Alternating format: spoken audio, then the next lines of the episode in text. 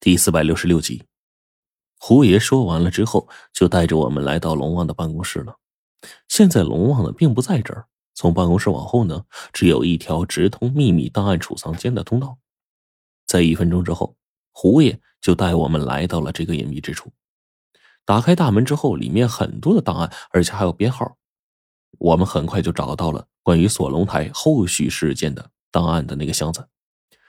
胡爷给的钥匙啊，果然没错。在这个时候，打开保险柜，我就看到了这方编号最新的那一个档案文件。把这东西取出来的一瞬间，我不禁是屏住了呼吸，站在原地又深呼吸了数次，最后呢，才把这份档案给带出来，回到了龙墨的办公室里。此刻呢，我打开灯，跟白程程还有黄队他们都凑了上来，随后大家打开了档案袋，就连冰窟窿。在这个时候，都放下了一贯的高冷，来到我身边，仔细的看着这当中封存的东西。首先呢是卷宗，里面有一份标明了路线的地图。顺着地图的位置呢，冰窟了一眼，就看到了出事的案发之地的位置。随后呢，从案发之地往落霞山脉，也就是当初我们当时执行任务的地方而去了，竟然标注明是一条红色的线路。面对这张地图。我们并不知道这其中所发生的事情，但是眼看着两个阵风地之间用红线串联，这事儿啊，肯定是多多少少呢跟我们有一些联系才对。想到这儿，我再一次将里面东西给取了出来。这次呢，里面是厚厚的一叠照片，令人心惊，竟然比之前胡爷他们给我看到的东西更加清楚。里面的照片足足有几十张，甚至更多。上面更是详细的标明了许多信息在那之上，真真正正的给我们发现了蛛丝马迹的机会。我跟黄队在第一时间把这些照片呢全都摊开，放在办公桌上，然后一张一张的仔细看。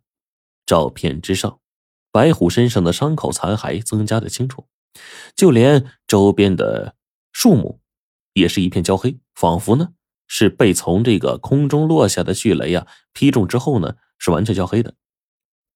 看到这儿，我整个人呢就是明显一愣。如果按照现在的自然现象来说，天上的炸雷即便是落下，最多也就击中一两棵树而已。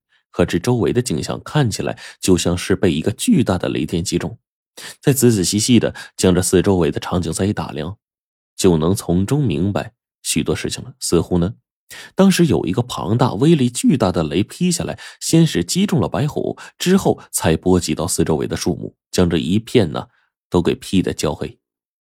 很快，我们就根据照片找到了白虎额头上的伤口，那是被强烈的雷电劈中之后留下的烧灼的痕迹。这个痕迹现在被我们发现，所有人才不得不承认这只雷怪的厉害之处。一头禁忌之物竟然被一击毙命，这的确是一个恐怖的事儿啊！这也就意味着雷怪有着秒杀禁忌之物的能力。仅仅是这一点，对我们来说，这也是一件极其恐怖的事情。毕竟，只要这东西还活着，我们后面的事情就会越来越受到干扰。即便是现在东西南北四个方向的阵风地啊，已经全都被破除掉了，但是依旧还有正中央的那个阵风地所在。而那边的阵风地那里呢，释藏的禁忌啊，却正是麒麟。已经有一个阵风地当中的怪物全都逃出去了，这对我们来说呢，完全是一个沉重的打击。而这雷怪不除，这东西秒杀禁忌的能力是真实存在的。一旦再出现意外，极有可能下一次啊，最后那个阵风地当中，禁忌被秒杀之后出现问题。倘若当中阵风的东西完全逃出来，地人们最终的目的极有可能是真真正正的实现了。那到了那个时候，地人十大统领都归来了，那对我们来说，无法想象的后果。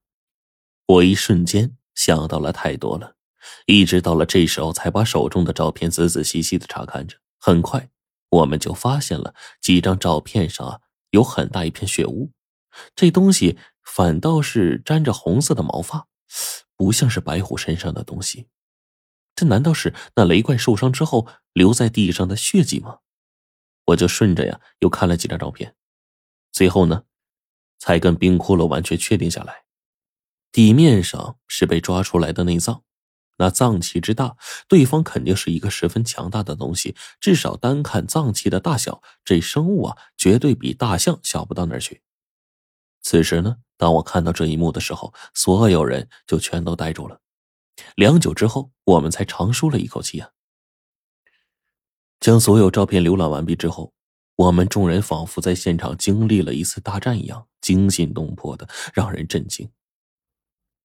无论是后面的鳌鱼和朱雀，还是之前的玄武和腾蛇，还是这次的雷怪和白虎，我们都不曾全程看到他们的拼死争斗，反倒是这会儿呢，我有些无奈的叹了口气，替白虎的死感到惋惜。